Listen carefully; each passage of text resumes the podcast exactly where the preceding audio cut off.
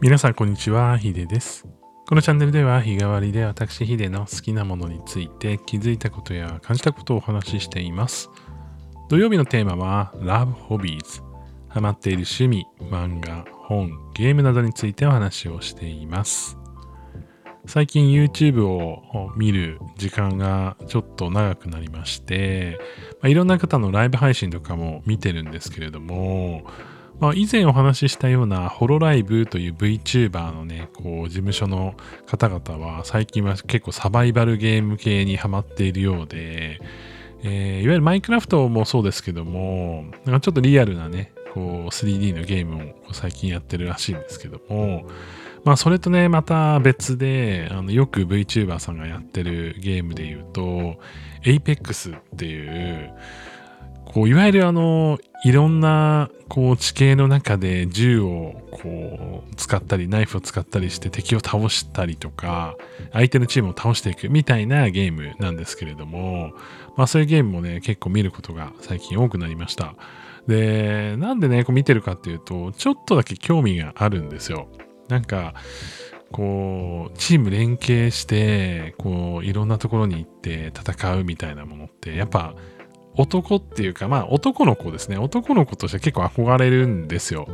で、まあ女性もたくさんやってるんですけども、なんかすごい上手い方は、やっぱりね、こう、なんだろうな、戦略性もあるし、こう、やっぱ技術もあるし、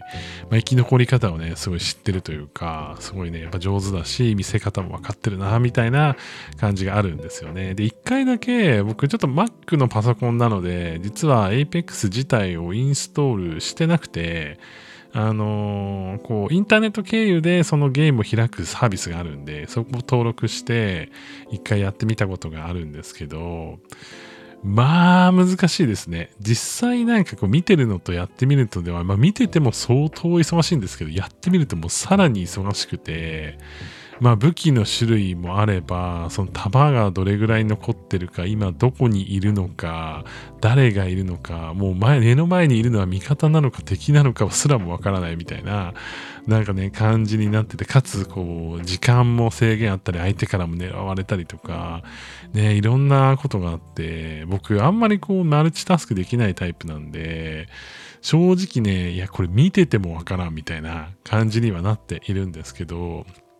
なんかこういろんなね、こう VTuber さんがやってるの見て、いやでもちょっと練習したら上手くなるもんなんかな、これ、みたいな感じにちょっと今なってるって感じですね。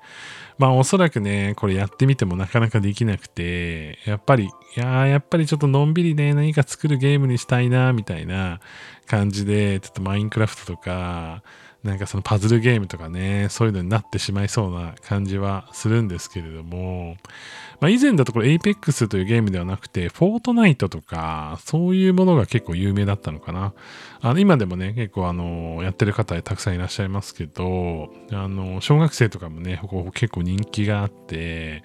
えー最近のね、子はやっぱこういうシューティングゲームとか、まあ、戦う、こう、バトルロワイヤル系と言われるようなゲームですね、について、なんか結構こう詳しいので、うちの子にも聞いてみたんですけど、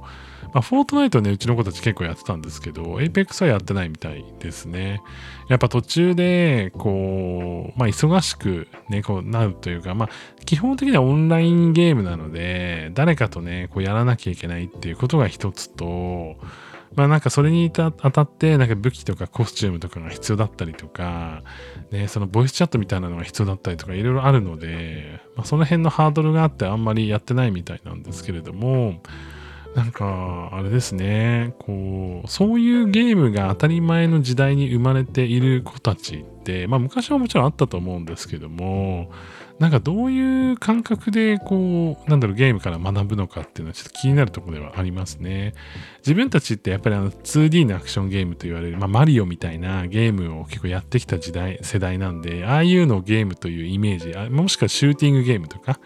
こう平面にこう飛行機がね、こう、こう流れていってとか、まあちょっとね、僕の世代はなんかその64がギリギリあった世代なんで、ギリギリあったって言うとあれですけど、あの、スターフォックスみたいな、こう 3D でね、こう飛び回るこう飛行機のゲームとかもあったりとか、そういうのはね、意